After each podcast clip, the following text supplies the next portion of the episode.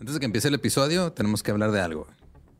Que luego de repente, Padilla, cuando nos invita a su casa, tiene el mismo playlist de toda la vida. Siempre, tiene el mismo, nunca le cambia. Entonces, yo nada más te quiero recomendar que escuches el playlist de Mega Éxitos 2022 que está ahí en Spotify. Es uno que tiene ahí a Maluma en la portada. Ahí vas a encontrar mucha música que o ya fue hit o va a ser hit este año. Carnal, hay música de Wisin y Yandel. ¡W Yandel! Y el de la Rosalía. También, carnal. Es ley decir Rosalía así, ¿eh? O sea, yo La digo Rosalía. Rosalía, y, y Borre hace La Rosalía. porque no se puede hacer otra cosa. La neta, voy a ser honesto, no sé mucho de Maluma Ajá. ni de Camilo, pero más que nada en estas fechas donde el amor, la Ujú. party, el romance está a la puerta, lo pones porque la gente quiere escuchar eso y haces el ambiente y con el ambiente viene el romance. Sí, ahí, Honestamente- Ahí está Natalia Lafourcade, ¿no? Si quieres Ahí ponerte romanticón, ahí está, Rake. Doja Cat está ahí. Ajá. Ajá, si quieres más fiesta. De hecho, yo siento, no sé por qué tengo el presentimiento de que el bigote de Camilo y el tuyo podrían llegar a ser amigos. Tú daré la oportunidad. Lo veremos, esperé, esperaré ese momento con ansias. Ajá, y por mientras vayan a Spotify, busquen la playlist Mega Éxitos 2022 y pónganse ahí a bailar en su cuarto. Sale. Maluma ahí en la fotito. No tiene pierde.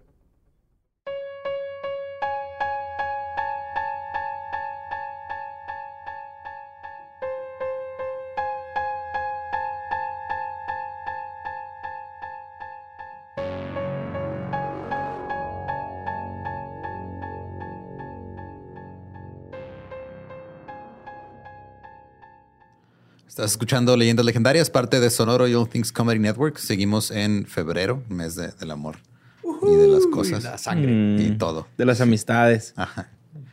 Y aprovechando que hay amor y amistad, queremos recordar que este fin de semana vamos a estar en Pachuca Oh, y yeah. en Puebla. Pachuca. Estar ahí el- You've got to see her. Vamos a estar ahí en Pachuca en el Auditorio Gota de Plata y en Puebla en el Teatro del CSU. Todavía hay boletos. Si quieren ir a comprarlos, van a estar las- los links aquí en la descripción del episodio. Les- apúrense porque es quincena y, el- la gente que no los ha comprado era porque te estaban esperando quincena y se van a acabar. Así es. Y luego después tenemos otros shows, pero ya después les avisamos. O sea, ya, ya están avisados, ya tienen Ajá. rato vendiéndose, pero Yes. igual también vamos a poner las ligas aquí por, si- por si las dudas. Pero Por si quieren. Por si quieren, por si quieren. Porque si de repente sí se les se acuerdan que se les olvidó comprar un regalo chingón de San Valentín. Ujú. Qué mejor que un showcito con una producción hermosa. Le subimos al nivel bien chido del, Sí. del pasado Sí, este güey, con qué la pedo, producción. ¿eh? Va a estar. Y por mientras los dejamos con el siguiente episodio de febrero, mes del el qué, el amor y ya, ya no sé cómo se Ya llama. se me olvidó cómo era. A mí también. El que sigue. Agosto asesino. Sí, no.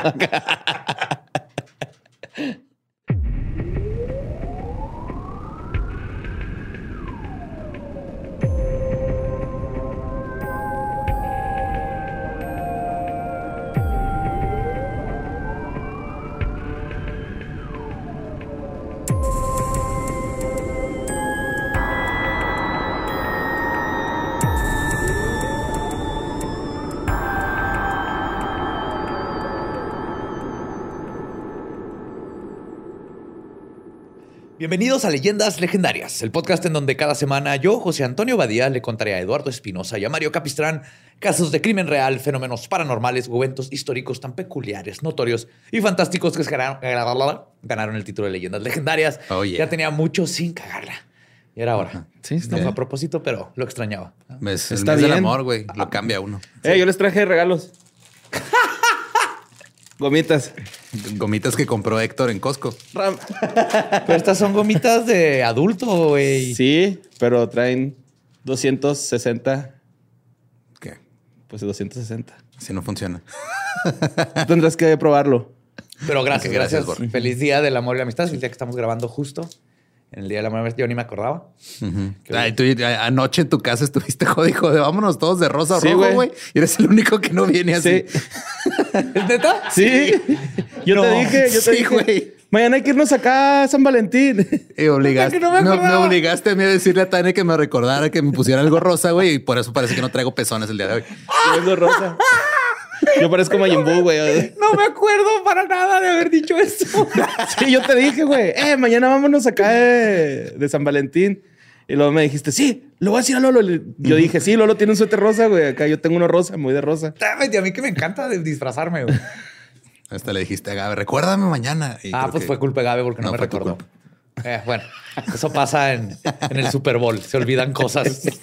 ¡Wow! Pues bueno, vamos a empezar con nuestra historia de mero mero San Valentín, güey. porque seguimos celebrando el mes del amor y la amistad. Ahora con una pareja que justo se aprovechaba de gente que buscaba amor y amistad. Él era Sagitario, ella Tauro. Y, güey. Sí, no va, no va. Sagitauro suena bonito junto, güey. Sí, pero po- ¿por qué crees que suena tan perfecto? Porque no lo es. Es todo lo contrario. Eso es astrología. Ambos ¿Puras tenían, mamadas? ambos tenían problemas psicológicos y cuando se juntaron, esos problemas se convirtieron en numerosos homicidios. Hoy les voy a contar la historia de Raymond Fernández y Marta Beck, los asesinos de los corazones solitarios. Uh, yes. Ah, cabrón. Sí. Está interesantísima. ¿Y de dónde son? ¿Por qué Estoy esos nombres están acá, güey? Fogosos. Ah, ahorita vas a ver. Está, está bien interesante, güey. Yo también los ubicaba, pero ya cuando me puse a leer la historia de estos dos, está holy shit, más el Raymond. Que de hecho, pues, vamos a empezar con él, güey. Es como cu- cuando Hal y Lois se quieren robar un carro, ¿no? Que se van a ir a México. ¿Te acuerdas? Sí. Pues, Raymond Martínez Fernández nació el 17 de diciembre de 1914 en Honolulu, Hawái. Ok. Él es el Sagitario. Sí. Su padre, Joseph Fernández Pérez, había emigrado a los Estados Unidos de España en busca de trabajo. Cuando Ray cumplió tres años, la familia se trasladó de las hermosas playas de Honolulu a las hermosas calles pintorescas de Bridgeport en el estado de Connecticut. Es que nadie jamás ha descrito Bridgeport de esa forma. Están bonitas. Dije pintorescas porque pintorescas están. Perdón. Bien emocionados. ¿no? Sí. Sí, la única persona que nos escucha en Bridgeport bien emocionada. Sí, están pintorescas, José Antonio. Gracias. Pues, su madre era Francis Morales y su papá Joseph era un patriarca autoritario y dominador. Además de que no escondía su decepción porque su hijo Ray era de estatura pequeña y siempre lo trataba como la oveja negra de la familia. güey. Por chaparro nomás. Por chaparro nomás, porque estaba O sea, por algo y que él no podía cambiar, güey. Ajá. Y que técnicamente Es parte es de la genética de los papás. O sea, En parte es culpa de los que lo procrearon. Pues sí. Cuando Ray terminó la secundaria a sus 15 años, su padre lo forzó a dejar sus estudios y dedicarse a ayudar a la granja familiar. Y fue por estas fechas que el pequeño tuvo su primer altercado con la ley. Todo comenzó cuando su papá le negó un pequeño favor que Ray quería más que nada. Celebrar el Día de Gracias con su familia, igual que todas las familias de la región, con un pavo. Mm. Joseph le dijo que eso era un desperdicio de dinero y que si quería un pavo, que lo comprara él. Así que Ray, junto con, funda. Sí, junto con dos amigos, se robaron unas gallinas de una granja. No sé, es totalmente coincidencia que las dos últimas ¿Ves? Es, historias... es totalmente normal, güey, hacerlo de jóvenes. de lo que me imaginé, güey. Robarse ganado aparentemente es Sí, muy, muy común. güey. Más en estas fechas. Pues los tres adolescentes fueron capturados rápidamente. Los dos cómplices fueron regresados a su familia porque eran menores, pero el papá de Ray se negó a ir a sacar a su hijo de la cárcel. Así que Ray tuvo que pasar días ahí adentro y luego fue juzgado. Ray se declaró culpable de haberse robado gallinas con un valor de 28 dólares con 75 centavos, que son como 450 dólares De ahorita. de ahorita. Y su sentencia fue de 60 días en la cárcel, más una multa de 50 dólares por los No costos mames. de la corte. Salió más caro el juicio que los Ajá, que pollos. los pollos. ¿Y cuántos años tenía, más o menos? 15. No mames, güey. Pobrecito. Todo porque si hubiera ido el papá, lo, de- lo dejan, lo sueltan porque es su papá. güey. Sí. Entonces Le pegan en la mano y dicen, tú vas a robar pollo. A mí una vez que me llevaron, mi jefe me dejó allá, pero a dormir, güey, nomás fue al día siguiente, así de... Como debe ser. En la mañana, sí, o sea, fue en la mañana, ¿no? Acá. Sí, sí. Es así Sí, de, pásatela bien. Nosotros Sí. también cuando nos llevaron del Rey a la cárcel, pues, que como- le hablé a mi papá y mi papá así de, ok, nos vemos mañana. Yo, ok, padre, bye. sí, así es. Pues cuando cumplió 17, decidió irse a vivir a España con su madre, dejando a Joseph en Connecticut. O sea, toda la familia estaba de la chingada, nadie quería a Joseph. El 5 de enero de 1934, Ray se casó con Encarnación Robles. Su papá se opuso a la boda porque la familia de Encarnación era pobre y no ofrecían un dote. La novia de Nacho Libre. Ajá. Encarnación. Pero a Rey no le importó. La pareja se casó y los recién casados tuvieron su primer hijo al poco tiempo de la boda. Para Ray, esto fue una motivación para trabajar duro, ahorrar dinero y eventualmente llevarse a su familia de regreso a los Estados Unidos. Pero antes de que esto sucediera, pasó un pequeño evento en España conocido como la Guerra Civil. Ah, ok. ¿Se acuerdan ese detallito en la historia? Un, un desmadrito ahí, leve. Pues aquí es donde comienza la historia de la persona con la peor suerte del mundo, o sea, Ray. Durante la guerra, Ray contrajo fiebre tifoidea y pasó casi cinco semanas entrando y saliendo de un estado de inconsciencia. Es casi tan grave como contraer matrimonio, esa madre. No creo. Feliz día del amor y la amistad. A pesar de su diagnóstico, de un diagnóstico en su contra, Ray sobrevivió. Y en cuanto se curó, fue reclutado a la fuerza por el ejército de Franco. güey. Ah, Pero estoy empezando. Su trabajo era de guardia en una prisión notoria por ser una de las varias plazas que fungían como sitios de ejecuciones masivas. La forma en que hacían esto es que amarraban a los prisioneros uno con otro, los subían a trocas y los llevaban a una zanja de 60 metros de largo y 4 metros de profundidad. luego les echaban lava. Hubiera estado bien verga, ¿no? Así los echan a Los Ángeles, le echan lava, Si me güey. van a ejecutar así, Sí, está bien verga, ok, está épico. Y entonces te los llevan a la, a la zanja, les ordenaban a las personas que se metieran en la zanja y lo, los fusilaban. Para hacer su trabajo aún peor, Rey a diario le tocaba ver cómo se llevaban a gente que conocía, familiares, Ah, amigos y vecinos a esa zanja. güey. En una ocasión, el horror de ver este genocidio fue demasiado y Rey se soltó llorando.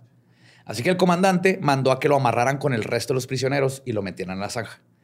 Una vez ahí, escuchó las escalofriantes palabras, preparados, apunten, y en eso el comandante lo sacó de la zanja. Luego lo forzó a ver cómo ejecutaban ¡Culo! a la gente, güey.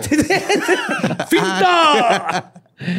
Se le mamó, güey. creas, pinche rey? Estamos jugando, güey. No aguantas nada, ya ves, ya vas a llorar otra vez. Chillón, culo. Ay, Quiere llorar, quiere llorar, quiere llorar. Quiere llorar y no puede. Pues, después de este incidente, Ray fue mandado a servir a las fuerzas nacionalistas de Franco.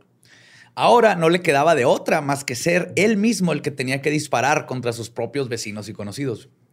Por ocho meses vivía con el constante estrés de balazos, el terror de ver a cientos y miles de cadáveres de compatriotas, escuchar a sus amigos explotar a su lado por las bombas y tener que sobrevivir cazando y comiendo conejos que hacían madrigueras dentro de los cadáveres. Oh, cabrón. No Ok. sé. Ajá. Qué miedo de conejo, güey. Sí, güey, qué pedo. Carnívoro, ¿no? Sí. Pero en. Conejo Trix antes de, güey. Sí, Sí, ese conejo tiene mucho, tiene Tiene- PTSD. ajá, sí, güey, tiene todo. O sea, él está pensando todo el tiempo, güey, yo podría matar a estos niños y hacer una madrigal en sus cuerpos. pero ya cambié. Lo que verdaderamente quiere. güey. Estoy pidiendo las cosas por las buenas y me tratan así. Está a un mal día, güey, de meterse en la- vientre de esos niños. Pero en 1939 la guerra terminó. Pero las matanzas continuaron porque fuck Franco. Ray no perdió el tiempo y se metió a trabajar en un puerto en Gibraltar, Gilbar- Gibraltar. Gibraltar, para una compañía británica. Y todo iba bien hasta que un artista frustrado invadió Polonia y comenzó la Segunda Guerra Mundial. No mames, güey. Sí. Ajá. Aunque esta vez, a propósito, Ray se enlistó para ayudar a los aliados y trabajó con la Agencia de Inteligencia Británica como cartero para espías primero. Lo- Ha de ser bien difícil de Sí. entregarle una carta en, En un espía. Ajá. ¿Cuál- ¿Cómo sabes cuál es? güey? ¿Será por el gorrito y las gafas. Pues yo creo. y un paraguas? Pero luego se hizo agente antisabotaje y finalmente eh, como, trabajó como contraespía. Ok. Entonces a él le fue chido, güey. Cuando la guerra terminó en 1945, Ray dijo dos guerras en menos de 10 años a la verga con Europa y compró un pasaje en, eh, el, en el barco petrolero Empire Jewel con un boleto de ida a Nueva York. Su plan seguía siendo el mismo, trabajar y eventualmente llevarse a la familia a los United. Pero cuando apenas iban comenzando a cruzar el Atlántico, una enorme tormenta No azotó al buque, güey. Te digo. La nave comenzó a llenarse de agua y Ray se ofreció a ayudar a reparar las bombas de agua en los cuartos de máquinas. Mientras ayudaba al ingeniero, una masiva ola golpeó al buque y una escotilla de media pulgada de hierro salió volando y después de caer tres metros le dio en la cabeza a Ray. Oh, no. mames. El golpe fue tan intenso que, y cito, le produjo una pesada indentación en el cráneo. Lo abolló. Ajá, literal. Duró cuatro semanas recibiendo tratamiento y cuando se recuperó quedó con dolores de cabeza crónicos por el resto de su vida. Pero eso no fue lo peor. Tiempo después, amigos y familiares contaron que después de ese incidente, la personalidad de Ray cambió por completo. Su apetito sexual creció desmesuradamente y tenía dificultades para distinguir entre el bien y el mal. De hecho, perdió casi todo su dinero este, no con prostitutas. Ok, está bien. Pues es una manera de apostar. es una ruleta rusa. pues los neurólogos del comportamiento indican que hay tres tipos de clasificaciones para los trastornos por trauma al lóbulo frontal. En el caso de Ray, es muy probable que sufrió de lo que se conoce como el síndrome orbitofrontal, que presenta comportamientos antisociales, desinhibición, falta de control de los impulsos y en casos extremos puede llevar a la criminalidad. Ok. También conocido como no mames, qué chingazote. Sí, qué buen putazo. Y vaya que Ray es un ejemplo perfecto de este síndrome. Cuando se recuperó, consiguió un trabajo en el buque petrolero SS Santa Clara, donde partió para el puerto de la ciudad de Mobile en el estado de Alabama. En lo que conseguía dónde vivir, se estaba quedando en el barco. Cuando al fin se preparaba para irse, vio que varios marineros estaban robando toallas antes de partir. Así que Ray decidió robarse su toalla, sábanas, almohadas, todo lo que encontró de telas. Pero fue descubierto al pasar por la aduana. Y como técnicamente esas toallas y ropa de cama son propiedad federal, fue arrestado no mames, güey. Todo por una pinche gallina, güey, por 60 días en la cárcel por su jefe culo, güey, que no le quieres comprar un pavo, güey. Para comer con la familia. O sea, aparte era, no quería un Nintendo, güey. Un pavo un para... pavo para compartir con su familia. Sí.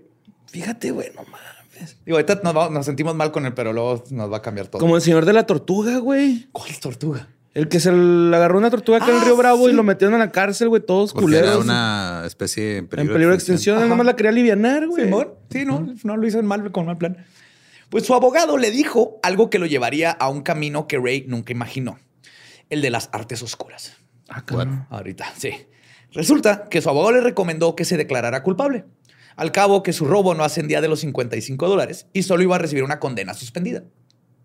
Ray hizo caso pero el juez decidió darle un año de cárcel en una penitenciaria federal por su intento de robo de ropa de cama. Wow. Fue en la prisión de Tallahassee, en el estado de Florida, donde Ray conoció a su compañero de celda. Woody Harrelson. sí, güey, yo también pensé lo mismo. el Carnage y Venom nuevo. Era un hombre de Haití, experto en vudú. Ray Inmediatamente se sintió atraído por esta práctica y rápidamente consiguió y devoró el libro de The Magic Island de William Seabrook. Este es un libro, pues de hecho, este libro es el que introdujo el concepto de vudú y brujería y zombies al, este, al occidente. De hecho, George A. Romero, la nueva copia, no es, este, está en script, si lo quieren leer. lo busqué. Eh, y viene un prefacio de George A. Romero porque la ahí leyó de zombies. Papá de los zombies en, el cine. Este, ah, pues de todo lo que aprendió, lo que más le fascinó fue la parte del hipnotismo y control sobre otras personas que enseña el vudú. Y Ray no perdió el tiempo y después de estudiar técnicas macabras, las utilizó para escribirle una carta al juez federal. Y díganle magia, suerte, coincidencia, como quieran, pero el juez le rebajó su condena a la mitad. Ray solo estuvo seis meses en la cárcel. Pero lo más importante es que estaba seguro que el vudú funcionaba. El 3 de diciembre de 1946, Ray salió de la cárcel con esta mentalidad mágica y un trastorno del síndrome orbitofrontal y muchas personas estaban a punto de morir. Okay. Ray se fue a vivir a Astoria, en la ciudad de Nueva York, para vivir por un tiempo con su hermana y consiguió un trabajo en construcción. Fue ahí que Lina, que es la hermana, comentó y citó, siempre estaba hablando de algún tipo de espiritualismo, algo como vudú. Creía que podía hechizar a la gente a distancia e incluso matarlos. También mencionó que podía hacerle el amor a una mujer a distancia. Lo único que necesitaba era una foto de ella y una prenda. Eso se llama Y un pene muy, un pene muy largo. y con eso podía hacer que cualquier mujer se enamorara de él. Órale. Y eso fue justo lo que se dedicó a hacer. En la casa de su hermana se encontró la revista Women's Home Housekeeper. Dentro de esta venía una sección llamada Lonely Hearts, corazones solitarios. Esta sección estaba llena de solteras y solteros que ponían todos sus datos para poder conseguir una pareja. Era el Tinder de su época. Sí, literal. Y esto incluía su edad, estatura, peso, color de ojos, hobbies e incluso su situación económica. Ahí ponían cuánto dinero tenían ahorrado y todo. Viendo esto, algo hizo clic en la cabeza de Ray. empezó a usar su vudú para conseguirse una sugar mama, básicamente. Al poco tiempo tenía ya una lista de 205 posibles candidatas. Ay, güey. que cumplía con las cualidades que buscaba. Swipe, swipe, swipe, swipe, swipe, swipe, swipe. todos, todos para la derecha. Que estas cualidades primordialmente era que tuvieran dinero y luego que tuvieran nombres exóticos le gustaban, como Mercedes, Porsche y Arabella. Órale. Mandó cartas a todas y después de mantener correspondencia con sus candidatas les pedía una foto y un mechón de cabello. Ok. Una vez que... Ahí, sí, de hecho, una vez que obtenía estos artículos, hacía sus muñecos de vudú. Luego, con suministros esotéricos que compraba en una tienda jamaicana de vudú en Harlem. Ok. sí, señor. No mames. Se ponía a hacer sus hechizos. Y de nuevo, magia o coincidencia, su técnica funcionaba casi siempre. En enero de 1947, se contactó con Jane Wilson Thompson, de 40 años una nutrióloga que vivía con su madre en el 139 de la calle West en la ciudad de Nueva York. En menos de una semana de haber hecho su hechizo, Jane aceptó verse en persona. Para su primera cita, Ray la llevó a misa y luego al zoológico. No mames, terrible cita. Horrible, güey. Qué huevo. o sea, el zoológico sí está chida, ¿no? Pero... Sí, sí, sí. Una misa. Y no esa misa, una misa de verdad. Pues que obviamente también hace estas cosas como para verse bueno. Claro. no iban a sospechar de él si la primera día lo llevas a misa. Y una semana después de esto, se mudó a vivir con ella. Mientras andaba con Jane, Ray no solo estaba planeando un viaje a España para visitar a su esposa, sino que había logrado conectarse con otro corazón solitario. Uno que tenía un significado espiritual para Ray. Su nombre era Martha Beck, pero lo que le llamó la atención a Ray fue su segundo apellido, Seabrook. Igual que el autor de su libro favorito de zombies. Mm. Entonces él dijo, a huevo, esto es, esto es magia. Entonces Ray comenzó a escribirle casi a diario. Por las cartas que Marta le escribió de regreso, era obvio que ella sentía una atracción muy fuerte con él. Y eventualmente su relación a distancia creció al grado de que Ray comenzó a escribirle también a la hija de Marta, firmándole, le firmaba de tu New York Daddy. Eso suena muy mal. Ay, sí, güey. Súper mal. Súper creepy, güey. Sí, güey. Era una niña de como seis años. Y después de unos meses de corresponderse, Ray le propuso matrimonio. Pero le dijo que antes de visitarla en Pensacola, en Florida, tenía que ir a España. Entonces, el 18 de septiembre partió al viejo mundo junto con Jane Thompson. Entonces, ya está casado. ajá, y se llevó a su nueva amante. A la nueva amante. España. Y está ya tirándole ahí otro prospecto. Güey. Ok a quien registró como su esposa, a Jane. Ambos visitaron Madrid, Málaga y la ciudad de la Línea de la Concepción, en el campo de Gibraltar. Todo pagado por Jane. Ahí se hospedaron en el Hotel Sevilla. Cerca de ese hotel estaba el Hotel Príncipe Alfonso y ahí estaba hospedada Encarnación, la esposa de Ray y sus cuatro hijos. Ay, güey. Un día, Encarnación fue a visitar a Ray a su hotel y se encontró a Jane en el cuarto. Y si hasta este momento siguen dudando de los poderes del vudú de Ray, pues el cabrón no solo eliminó las tensiones entre las dos mujeres, sino que pasaron los próximos días vacacionando juntos. Órale. ¿Cómo le hizo? ¿Quién sabe? Pues el 7 de noviembre, Ray salió de su cuarto que compartía con Jane y se fue a quedar con Encarnación. A la mañana siguiente, el cuerpo de Jane fue encontrado por la señora que entró a limpiar el cuarto. Su autopsia reveló que había muerto de un, y cito, colapso cardíaco durante un ataque de, gastroenteritis aguda. Ah, ok. O sea, comió un reflujo, cabrón. De, comió tapas y, valió madre. Vikingo. Pues, ¿Ya no existen los vikingos? Eh? Creo que no. O no los he visto. No sé. Bueno. Pero aquí Ray se encargó de todo, incluyendo enterrarla en el cementerio de la línea inmediatamente. Pero, o sea, gastroenteritis, ¿qué, te pasa con esa madre? ¿Es cuando se te inflama el estómago y luego le dio un pues ataque al corazón o qué pedo? Ajá, básicamente lo que dijeron los doctores españoles al principio. Se infla y te pega. Sí, yo creo que te da así, y luego quieres echarte un pedo y se te regresa. se te regresa a la arteria. Un pedo en la, la arteria. del esófago. No somos médicos. Las, las, autoridades españolas siguieron investigando el caso y descubrieron que dos días antes de la muerte de Jane, Ray había visitado la farmacia del hotel donde compró Digitalis, una medicina para tratar condiciones cardíacas, pero que es extremadamente tóxica. Cuando revisaron el botiquín del baño, encontraron que la botella estaba casi vacía.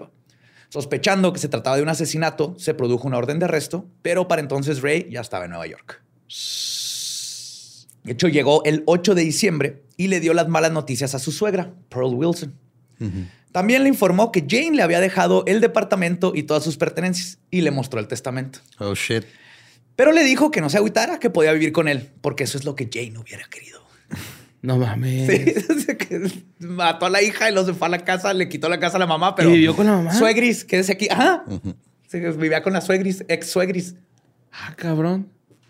Ya con Depa nuevo, Ray se movió rápido para continuar lo que había dejado pendiente. Su siguiente víctima, Marta.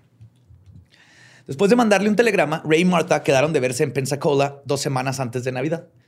Los dos se llevaron de maravilla. Ray, como siempre, puso su mejor actuación con ella y sus dos hijos, y luego le dijo que si ahora que se conocieran, que se conocieron, si se quería casar.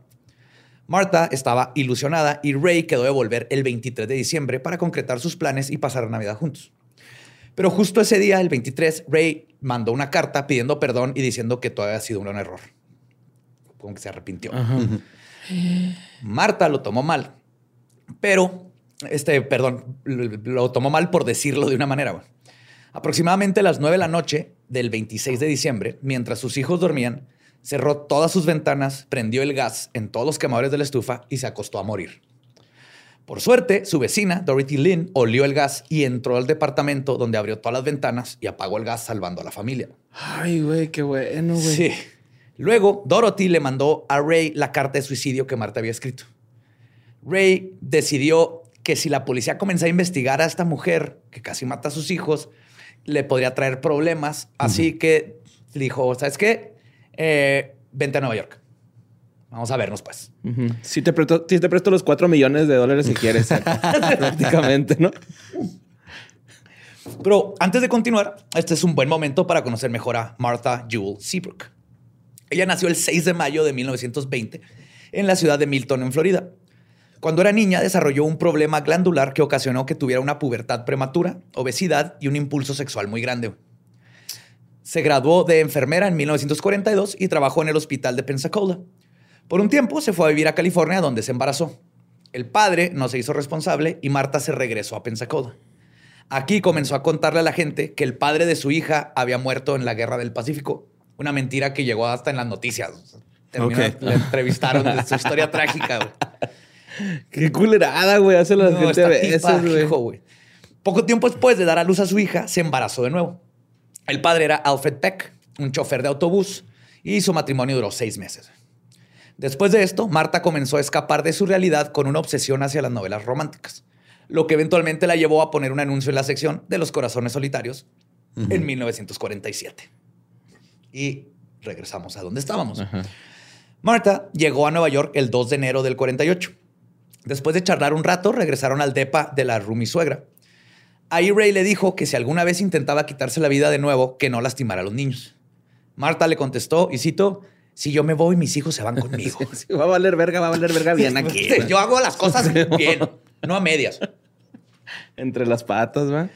Pues aparentemente Ray no encontró nada raro con esto y decidió no solo que Marta se quedara a vivir con él, sino que le dijo a doña Pearl, la suegra Rumi, que tres personas en el depa eran demasiadas y la mandó a vivir con su hijo en, North Carolina.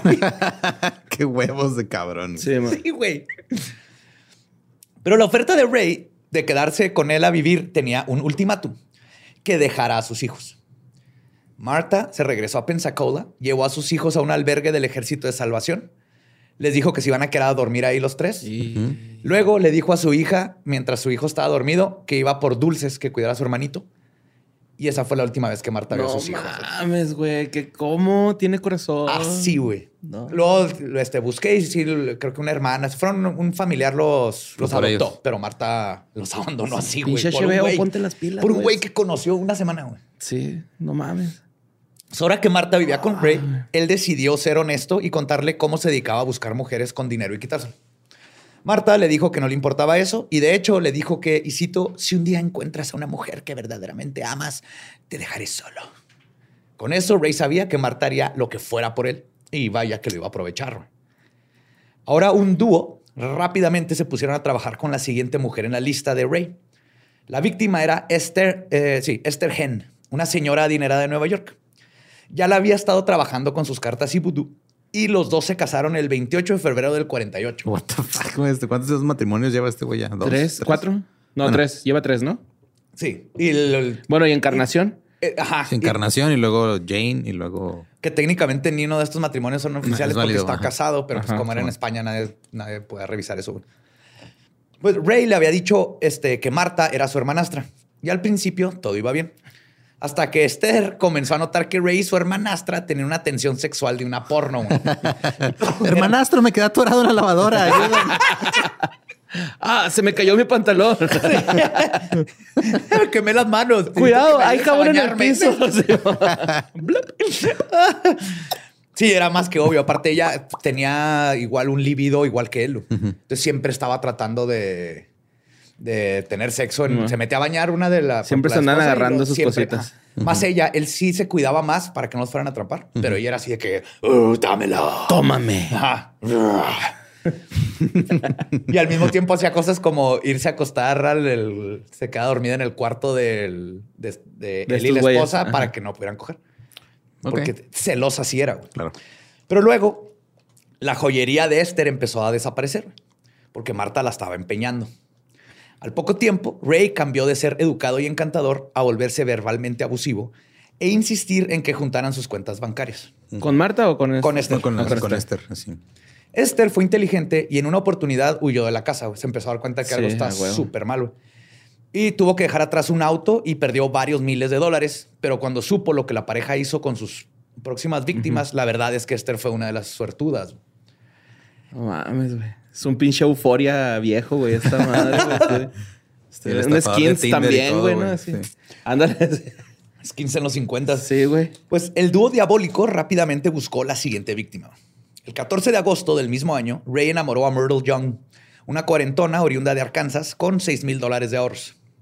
Es un chingo de lana en esos tiempos. Los dos se casaron. Ahorita también. sí. sí, más bien, antes te alcanzaba como tres casas con ese dinero. Pues los dos se casaron pero su luna de miel no fue tan romántica porque la hermana de Ray, Marta, insistió en dormir en la misma cama de ellos, igual que, lo hizo con Esther. Los celos por Ray eran mutuos y la tensión entre las dos mujeres creció hasta que Marta decidió hacer algo al respecto. Ray. ¿No? No. Ray había convencido a Myrtle de juntar sus cuentas bancarias. Después de hacerlo, Myrtle le dijo que si no se le hacía este, que el departamento era muy pequeño para los tres. O sea, cuando dijo, ya tenemos nuestra cuenta, ahora sí, hermanita, bye, bye, bye, no va a haber trío. Y esa frase firmó su sentencia.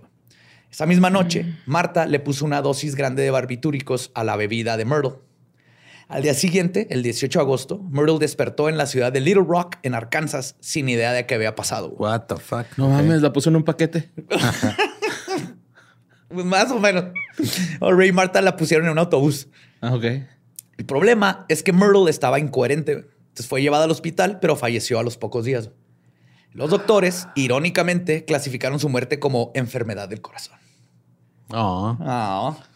Se lo rompieron. Tiene el corazón roto, vela. Sí. Podemos ver el momento exacto. Y nadie supo qué había pasado en realidad. O sea, nomás encontraron una chava incoherente y luego se murió. Y no, no le revisaron que eran barbitúdicos.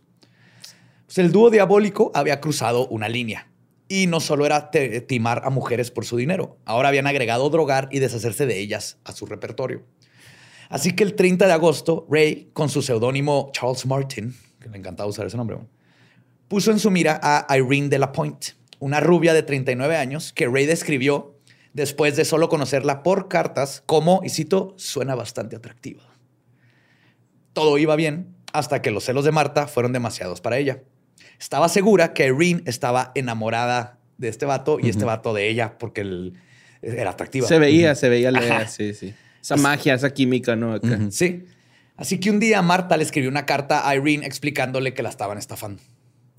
Obviamente el plan se cayó y Ray no estaba contento, así que le dijo que se tenía que regresar a Pensacola. Después de ir a dejar una carta para intentar disculparse con Irene, Ray encontró a Marta en el departamento con un rifle calibre 22 presionado sobre, contra su pecho. O sea, se iba a suicidar.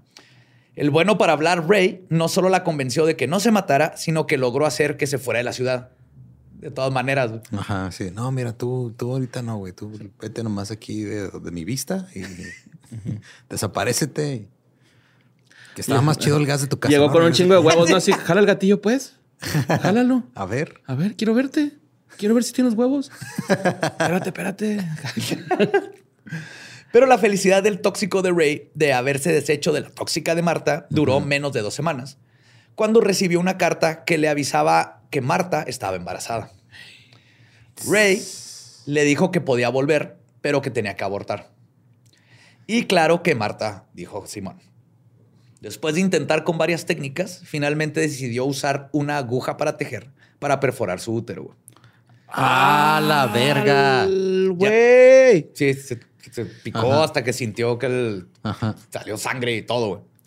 Pues el 7 de noviembre. Ah, perdón, Marta. Ah, sentí raro, güey. No tengo ese pedo, güey, acá. No más. Se va empatía. Ah. Sí, la empatía se siente en la ingle, güey. Siempre. Está el órgano de la empatía, güey. Oye, me salió una verruga en mi empatía. Un chancro de empatía. Marta regresó a Nueva York el 2 de noviembre de 1948. El 7 de noviembre, mientras trabajaba como nana, comenzó a sentir dolores abdominales. En el baño dio a luz a una bebé perfectamente formada, pero muerta. Oh, what the fuck. Entonces no abortó, pero sí hizo algo. Ajá. Pues Marta enredó el cuerpo de la bebé en una manta y lo aventó al incinerador del edificio. Verga. Así de la que tenía cero corazón. Ay, güey. Pues mientras Marta estaba pensando. la, la, puso en el incinerador y le dijo: Ahorita vengo, mija, voy por dulces. voy por salsa valentina porque te va a hacer chicharrón. mientras Marta estaba pensando, perdón, estaba pasando por lo que debe haber sido uno de los momentos más traumáticos de su vida. Ray estaba usando su vudú para encontrar a su nueva víctima. Su nombre era Janet J. Fay una viuda de 41 años con 7 mil dólares de ahorros que vivía en Albany, Nueva York. ¿Y era su complemento? su media naranja, ¿no? Pregunto, güey. ah, güey. Naranja pum. pues la cantidad de dinero que puso era correcta, pero su edad no. En realidad tenía 66 años. Ándele, catfished. Sí, lo capricharon horrible, pero aún así, cuando Ray la vio en persona, se dio cuenta. Sí pasa, sí pasa. Y dijo, me vale madre, yo lo que quiero son los 6 mil o 7 mil dólares. Y se aguantó. Ajá. Y se casó y todo, y se vieron fotos y dijo, no me vale madre que te hayan encarcelado por el pedo del sindicato y... Como paisa, paisa por papers. Pues siguiendo su modus operandi, Ray la convenció de casarse y luego de juntar sus cuentas bancarias. En el transcurso de las siguientes semanas, después del matrimonio, este, Faye fue firmando cheques y cambiándolos a efectivo que depositaban en una nueva cuenta. En total, Ray obtuvo 6 mil dólares, que es el equivalente a unos 62 mil dólares de ahorita. Todo iba bien. Un millón y cacho, güey, de pesos. Un millón doscientos mil más o menos. Simón. Todo iba bien ese 4 de enero hasta que de nuevo los celos de Marta se volvieron incontrolables. Después de que los vio desnudos en la cama, una noche, Faye no podía dormir porque le preocupaba que aún tenía cheques y efectivo en la casa. Y comenzó a decirles que por qué no estaba cerrada la puerta y se empezaron a pelear Marta y Faye. Empezaron a discutir. Esto llevó a que ella y Marta, que dormían en el mismo cuarto, empezaran a gritonearse. La discusión escaló y este, cuando Faye empezó a acusar a Marta de querer ahora con su esposo, también el mismo modus operandi. Ajá. Tú te quieres coger a tu hermano, a mí no me engañas. Sí, todas decían lo mismo. Pues era súper obvio. Ajá. Y le dijo que se tenía que ir de la casa. Ray trató de calmarlas con su clásica retórica. Logró detener la discusión, pero Faye. Si no le decía retórica a su verga, güey. Hay suficiente rey para las dos, así, así casi el puto, ¿no? Logró detener la discusión, pero Faye estaba llorando y claramente preocupada. Así que Ray le guiñó el ojo a Marta y le dijo que le trajera algo a Faye para que la calmara. Luego se fue al baño. En eso escuchó a Marta hablarle. Cuando salió del baño, vio a Faye tirada en el suelo en un charco de sangre. Y a Marta sosteniendo un martillo bola, esos que tienen bola de un lado y plano otro.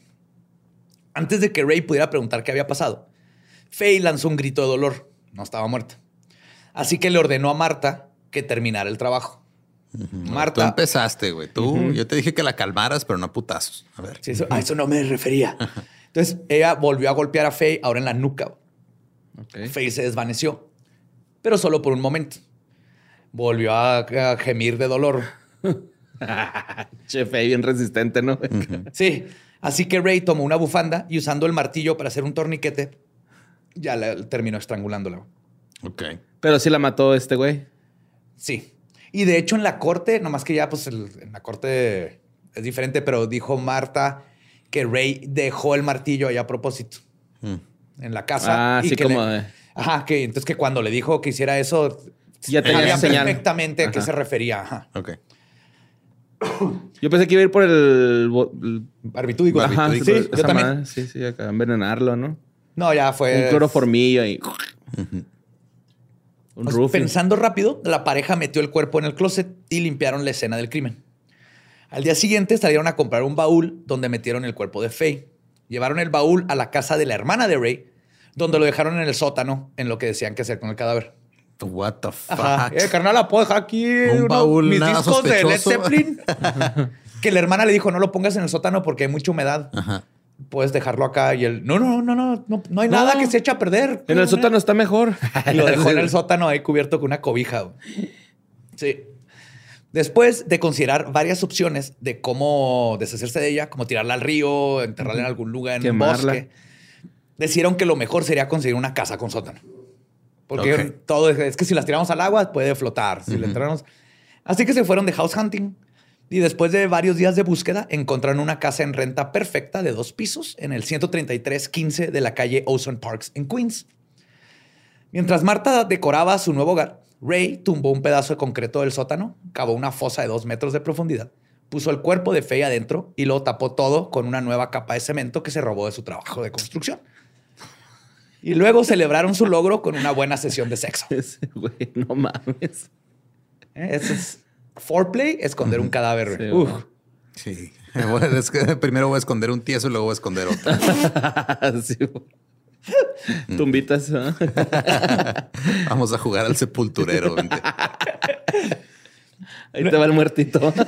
Muerto chiquito.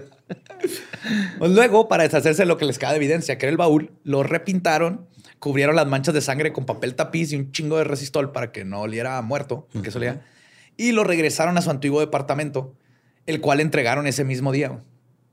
Y le dijeron al vato así que, no, ya no nos gustó el depa. Y el dueño del depa, pues así que, ah, sí, pues no hay pedo. ¿Y ese baúl no se lo van a llevar? No, estaba aquí cuando llegamos. ajá, sí, ahí lo dejaron. Está, todo bien. Entonces, sí, le, sí le está, tiene buen espacio, ¿eh? O sea, si quiere mover cosas, sí se... Aprovechelo. Mm.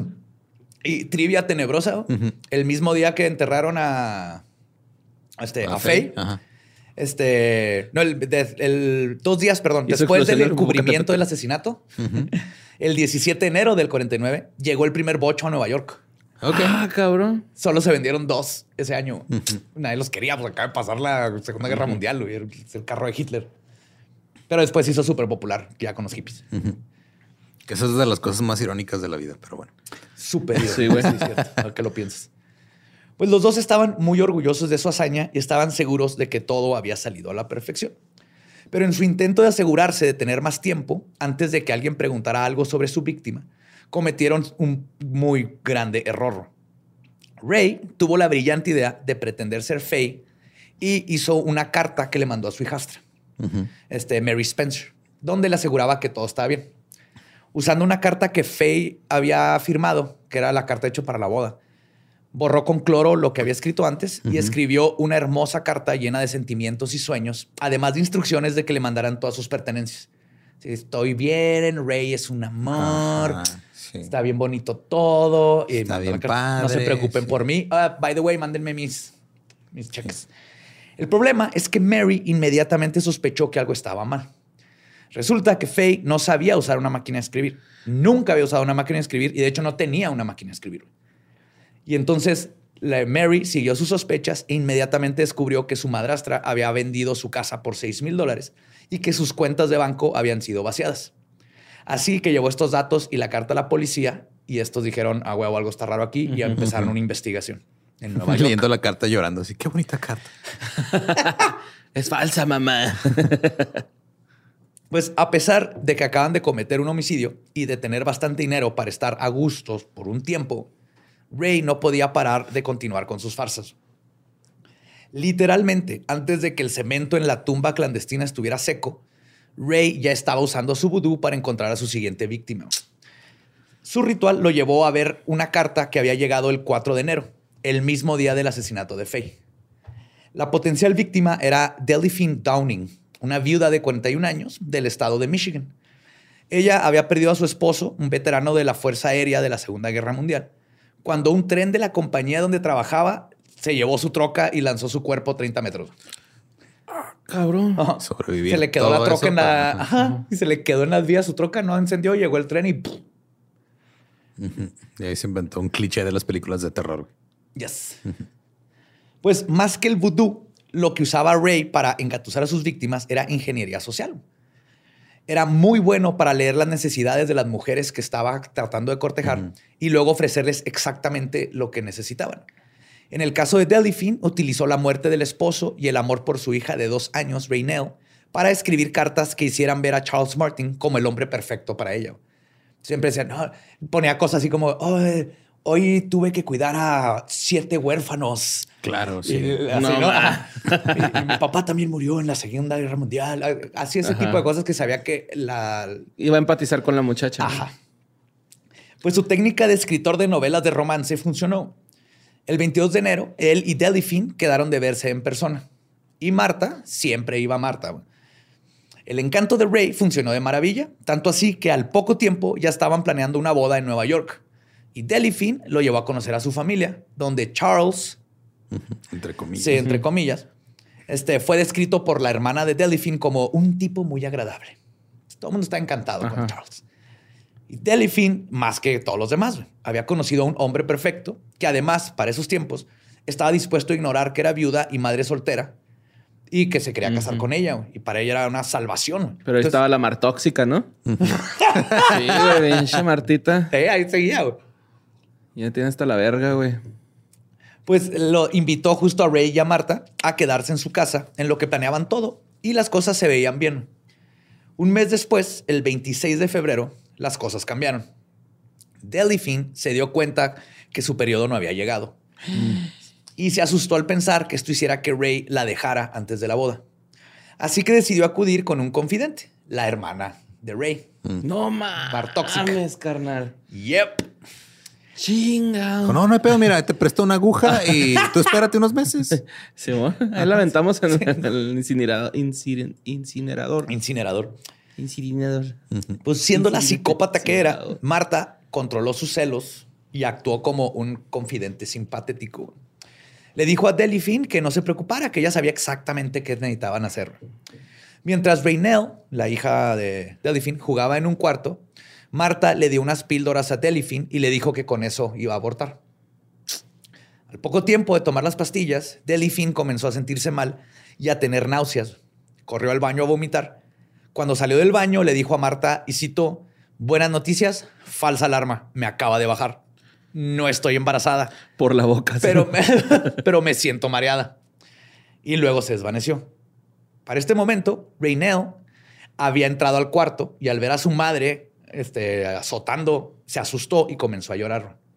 Entonces, en un ataque de ira, Marta comenzó a estrangular a la pequeña de dos años. No mames. El llanto de Raynell se detuvo y su cara se puso azul. Y en eso entró al cuarto Ray, que pues, se encontró con esta escena de la tipa desmayada. Desmayada y una niña con cara de pitufo. No, güey. Güey, ¿qué pedo con esa pinche Marta, güey? estos dos son un asco. Cuando vio la escena, Ray le gritó a Marta, este, ¿qué chingo estás haciendo? Marta soltó a la niña. Y en ese momento, Delphine comenzó a gesticular y a intentar levantar la cabeza, como si hubiera sentido que su hija estaba en peligro. Marta, ¿qué estás haciendo? Los dos asesinos entraron en pánico. Si la madre notaba las marcas en el cuello de su hija, seguramente iría a la policía. Así que Ray actuó rápidamente. Fue al otro cuarto y agarró el revólver de servicio que le perteneció al esposo de Delphine. Luego enredó una cobija rosa que encontró en la cuna o sea, de Raynell, para hacer un silenciador casero. Le enredó en la pistola. un dildo como este, güey, de los puercos. Hasta que yo viendo ese, güey. Después, o sea, esa técnica. Sí, sí, sí. Después de indicarle a Marta que se llevara a la niña a la otra habitación, le disparó dos veces en la cabeza a Delphine y aprendió que una toalla no sirve como supresor. no, no, güey. Con los oídos zumbando, comenzó a cavar una tumba en el sótano, como lo había hecho en Nueva York. O sea, se puso a tirar el concreto y empezar a escarbar. Una vez que estaba lo suficientemente profunda, entre los dos bajaron el cuerpo de la víctima. Algo que pasó aquí por los terrenos, como al metro, empezó a salir un chingo de agua. Entonces tenían que estar con unas cubetas vaciando el agua. Eso, es importante ahorita. Bajaron el cuerpo de su víctima, la enterraron. acuíferos ahí, como, sí, como ductos acuíferos y acá. La enterraron y de nuevo cubrieron el agujero con concreto. Para intentar cubrir sus huellas y las sospechas de los vecinos, Marta los visitó. Están, son de estas casas que están como alejadas, que hay poquitos vecinos, ¿no? Este, y le dijo a los vecinos que Delphine había tenido que salir de viaje y que les dejó a la niña. Por el momento pareció que su plan funcionó y ahora tenían que planear lo que seguía. Pensaron en irse a Nueva York y llevarse a Raynell. El problema es que la pequeña les tenía pavor. ¿Por qué será? y lloraba cada vez que se le acercaban. Entonces decidieron que para que su plan funcionara tenían que ganarse la confianza de la niña.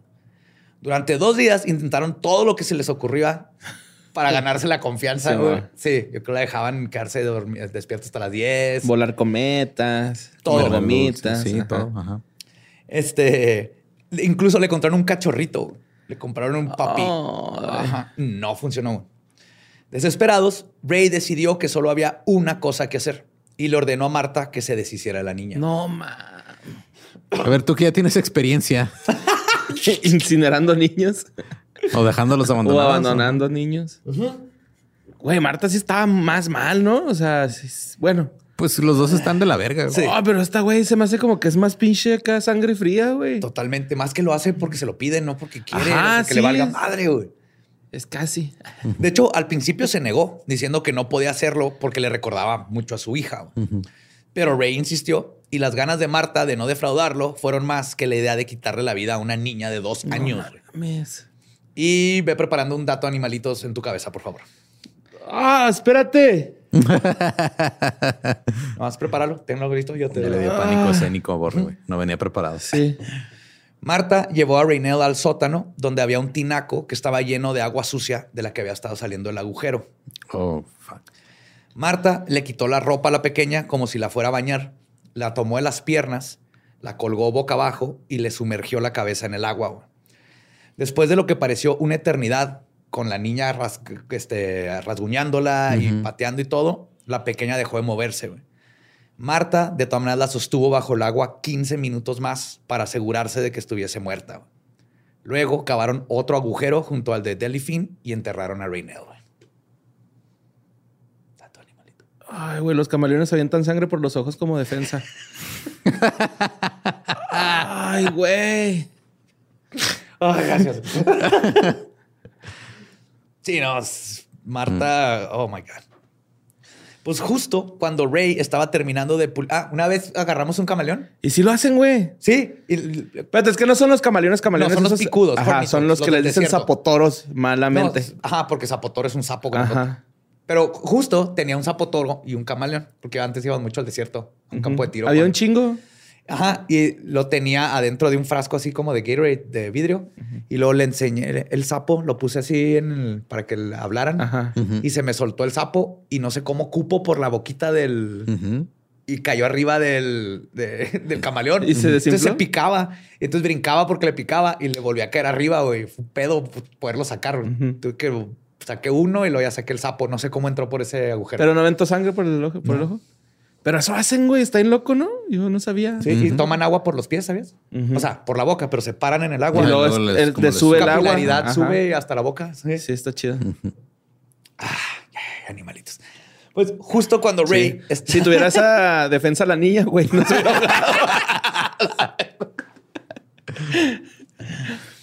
Justo cuando Ray estaba terminando de pulir el concreto, escuchó a alguien tocar a la puerta.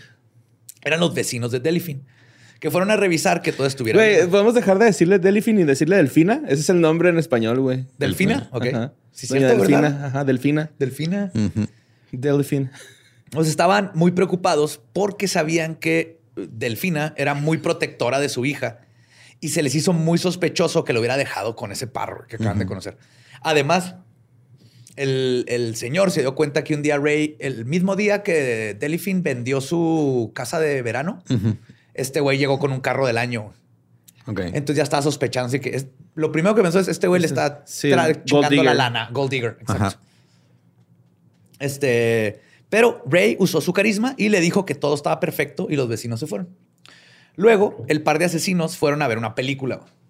Se acaban de enterrar a una güey, a su hija y se, fueron a ver una movie. No es que tiene que distraerse, güey. Estuvo culero lo que hicieron.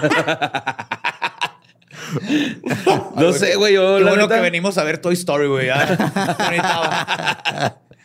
Yo le Marta llegan... que no, no, no, el incinerador me regresó.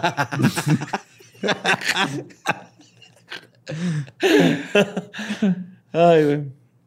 Este, cuando regresaron a la casa, apenas entraron por la puerta cuando de nuevo alguien tocó. Pero esta vez no eran los vecinos. Era el detective Vanderband. Verga ese nombre, güey. Vanderband era de la oficina del sheriff del condado de Kent. Había llegado a la casa de Delfina después de que los vecinos le marcaron pidiéndole un welfare check que está bien chido el welfare check, tú puedes pedirlo como vecino. Eh, nomás ve a checar que esté todo bien con esta persona. Y, como lo está pidiendo alguien cercano, no necesitan una orden de cateo ni nada, es inmediato ir a checar. Se usa mucho, por ejemplo, para así que no he escuchado nada de mi abuelita, pueden ir a checar y van y revisan. Entonces, este, pidieron un welfare check porque no quedaron convencidos con los pretextos de Ray. De hecho, el vecino dijo, y cito, no queríamos ser metiches, solo buenos vecinos. Y qué bueno. Y qué pinche bueno. Este, el detective le informó a Ray porque estaba ahí y luego le pidió permiso para revisar la casa. Y Ray viene así de que sí, a huevo, estaba convencido de que no había rastro. Pero cuando el detective llegó al sótano, fue más que obvio que algo no estaba bien. Vieron dos hoyos así con. ¿Quién está haciendo bautizos clandestinos aquí en tu sótano? y esa niña camaleón. Entonces pusieron a Ray y a Marta bajo arresto y se los llevaron a ser cuestionados. Mientras eso sucedía, llegaron los peritos a revisar el sótano. Después de destrozar el concreto, encontraron el cuerpo de Delphine aún tibio. Siguió el de la pequeña Raynell, que tenía horas de haber fallecido. En la estación de policías descubrieron que Ray tenía 4 mil dólares en efectivo y una nota que les dio escalofríos a los oficiales. En ella venían el nombre de más de 100 mujeres de 12 estados diferentes, todos con sus respectivas cantidades de dinero en ahorros y propiedades. Pero lo más preocupante es que junto a 17 de estos nombres habían palomitas. Oh, shit. O sea, ya. Ajá. O las transió o, las mató, güey. Cerca. O eran respuestas correctas. Se preocuparon 17 de 100, güey. Estás bien pendejo. Durante el interrogatorio, el detective McMahon usó la clásica técnica de usar a un acusado contra el otro. Los tenían separados. A Marta le enseñó una foto de encarnación y le dijo que todo el dinero y todo lo que hacía Ray era para ella. Además de que él estaba diciendo que Marta había cometido los asesinatos y que planeaba matarla pronto para, este, para que soltara la deslindarse. Pero no, todo esto se lo está inventando el detective. Pero Marta confesó. A Ray le dijeron que Marta estaba soltando la sopa y Ray también confesó. Mm. Luego, McMahon se aventó una joya de interrogación. Convenció a Ray y a Marta que platicaran sobre los asesinatos de Nueva York, porque ya se había enterado que estaban investigándolos en Nueva York por la carta que mandó de, la hija de, Faye. ¡Ay, güey! Y les prometió, les dijo así de que yo renuncio como fiscal si los extraditan. Ok. Pero ya los tenemos, o sea, ya, ya quedaron por este asesinato. Ya no pasa nada, nomás díganme qué pedo con lo de Nueva York. Y los dos idiotas le contaron toda la historia. Pero aún así, solo confesaron a tres asesinatos de los 17 posibles. Pero el 8 de marzo, cuando estaban frente al fiscal de Nassau, Philip Huntington, este dijo que los iba a mandar a ser enjuiciados en Nueva York. Ahí estaba McMahon. Y cuando escuchó esto, McMahon respondió, y cito, yo recomiendo que se haga lo que dice el señor Huntington. Oh, shit. Y con eso, Ray y Marta fueron extraditados a Nueva York, donde enfrentarían la pena capital. Y de hecho, Huntington no quería, o sea, sí, era honesto que él no quería que se lo llevaran a Nueva York, pero porque se le hacía que la ejecución era demasiado rápida. Quería que se pudrieran en la cárcel toda la vida. Pero ya cuando el otro fiscal dijo, el juez dijo, fuck it, que se los lleven. Sí, güey.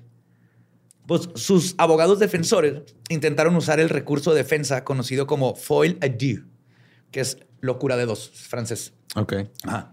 A foil à deux. Sí, soy estudiante que es una condición. es una condición psicótica que se presenta en dos personas que individualmente están cuerdas, pero que juntos se inspiran a la locura y a cometer crímenes.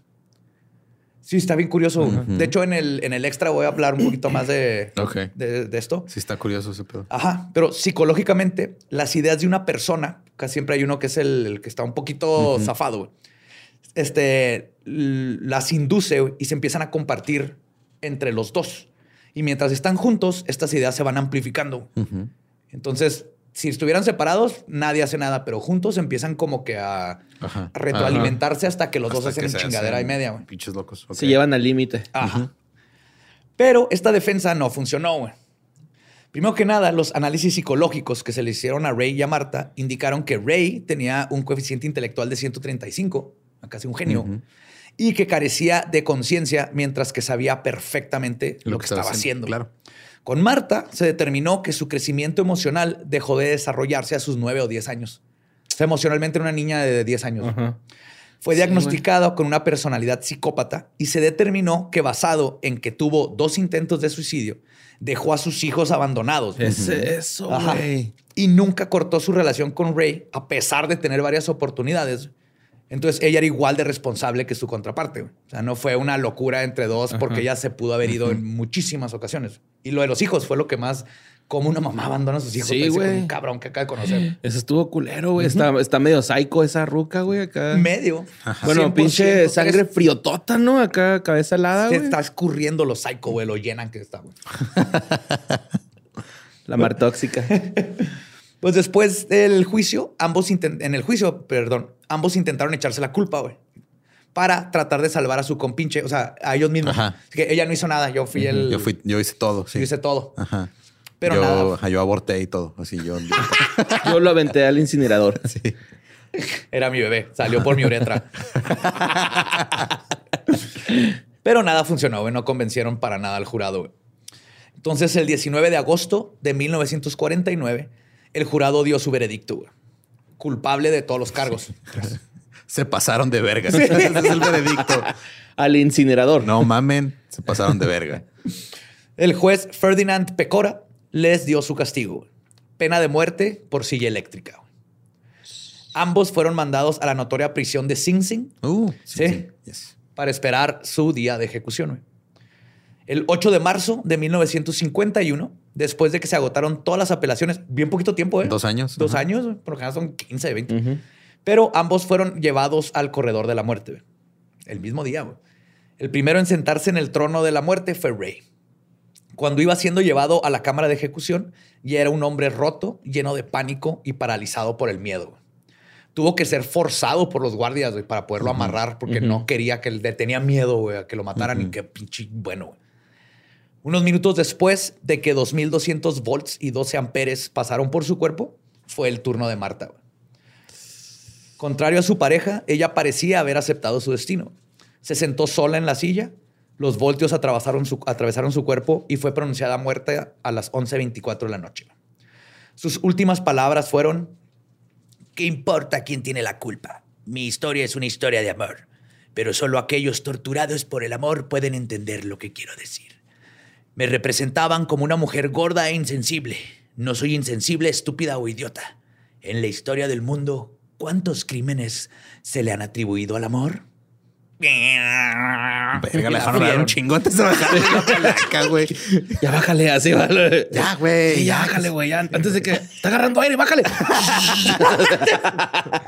Está, se tornó el breaker, güey. Voy, voy. El fusible. Y así terminó la vida de estos dos asesinos, pero no su misterio. El FBI continuó buscando víctimas usando la lista que encontraron con Ray y pudieron dar con dos o tres de ellas que solo perdieron su dinero, pero creen que muchísimas no reportaron el crimen por vergüenza. Claro, porque te hace sentir así como, no mames, este, un güey me convenció de hacer algo. Y perdí mi lana o dinero. Y... y la, la, hermana se la pasaba atorada en la estufa. sí, es lo culero. O sea, digo, por no quedar en ridículo, este, decidieron guardar silencio. sí, Siguen siendo víctimas, o sea, ellos no tienen la culpa. Exactamente. Pero también están muy preocupados porque pueden haber muchas víctimas de homicidio que no fue detectado, porque te con los barbitúdicos lo hacían muy común, güey. daban una sobredosis y se morían. Y lo, sí, por eso Mattel dejó de hacer esa línea de Barbies.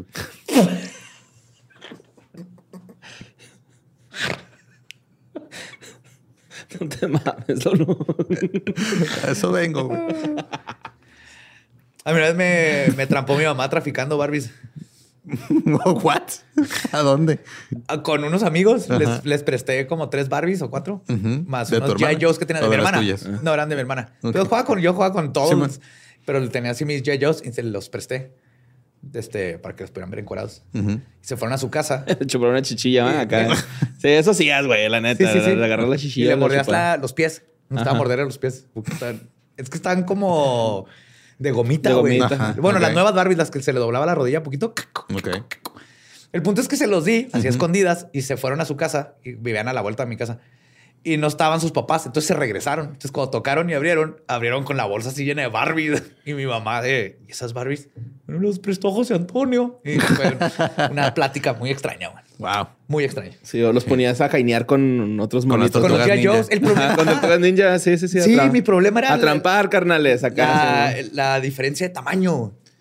Pues es que quedaba nomás así entre las boobies y el... Pues es que era recorrer todo el cuerpo, era toda una experiencia acá sexual entre tortuga y. Por algún motivo estoy más perturbado por lo que está pasando ahorita que, todo que por toda la historia de Marta y Ray, güey. Como el, como el TikTokcillo del morrillo que está agarrando balazos según él en su imaginación y lo se coche una almohada, güey. ¿No lo han visto? ¡No! No mames, ahorita se los pongo, güey. Está bien vergas, güey. Está verguísima, güey. Ese morro, ese morro rifa, güey. Ay, güey. Qué desmadre. Pues finalmente, hasta el día de hoy, los asesinos de los corazones solitarios están implicados oficialmente en tres asesinatos nada más, pero se cree que podrían ser por lo menos 17. Por las, palomitas, más, antes de esa lista pudo haber. Pero sí, sí se hicieron en serie, ¿no? Mataron como a seis oficial. ¿Cuántos? Tres. con eso califican, ¿no? sí, asesino en serie es tres. Tres o más. Y con, con un modus operandi muy claro y todo. Que no, güey. Cuatro, ¿no? No, tres. O sea, oficiales, pero en la historia contaste cuatro. Sí, Jane. Ah, sí, la que, la que le dieron sobredosis y se murió en el camión. Sí. pero esa no. Esa no es oficial porque fue en España. No, no, sí fue en Estados Unidos. Sí, la o sea, la de España fue, una. Y luego está la que la, subieron al camión y, se, murió en el hospital. Ajá. Y luego este, está con su hija. Ah, sí, cierto. Y ya. Sí, ahorita se habló de cuatro, pero no sabemos, o sea, oficialmente en los cargos fueron tres y... Y todo porque no le compraron un pinche pavo, güey. Güey, 60 días en la prisión pueden cambiar a una persona, güey, bien cabrón. Y, un, y un, una puerta de hierro en la cabeza también. no ayudó. Un chingazote de hierro en la cabeza no ayudó. Y ser parte del régimen de Franco forzado a matar a tus vecinos. Sí, el, rey era un buen niño. Pero luego valió verga. Ajá por no tener su pavito. Su turkey. Sí, güey. Pinche jefe funda, güey, neta, güey. Y pues esa fue la historia de Ray y Marta, los asesinos de los corazones solitarios. Pues feliz día del amor y la amistad. Digo, nosotros estamos grabando el 14, pero esto salió el 16. Entonces, espero que la hayan pasado bien. Este, si no, pues ni pedo, no pasa nada. Sí, acuérdense, no. Espero está que bien, disfrutado del día de explotar el amor como parte de la compraventa de mercancía. Mercadotecnia. sí, la neta, güey. No está bien, está bien si no la pasaron con nadie. Está chido también. hay que quererse, hay que quererse. solo que con un, rey o una mar tóxica. Quírete mucho, rey, reina. Quiéranse, ándense. Son perfectos. Y síganos en todos lados como arroba leyendas podcast. También me encuentran como arroba ningún Eduardo. A Borre le encuentran si le marcan por teléfono. No, es mi alarma de que ya se tenía que acabar el programa, güey. Lo logramos. Muy bien, equipo. Sí. Buena salvada, Borre. Eh, a mí me pueden encontrar como Mario López Capi. A mí me encuentran como El Va Diablo. Nuestro podcast ha terminado. Podemos irnos a pistear. Esto ha sido palabra Feliz de San Valentín. de Belzebub. ¡Feliz día de San Valentín!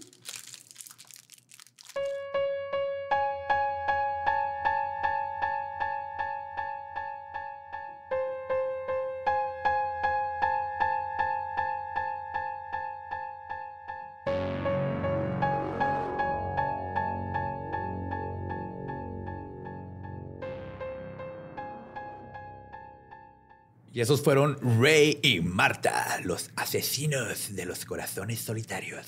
Odio la lune. ¿Cómo? De hecho, sí me quedé pensando cómo habrá sido su acento este güey al hablar.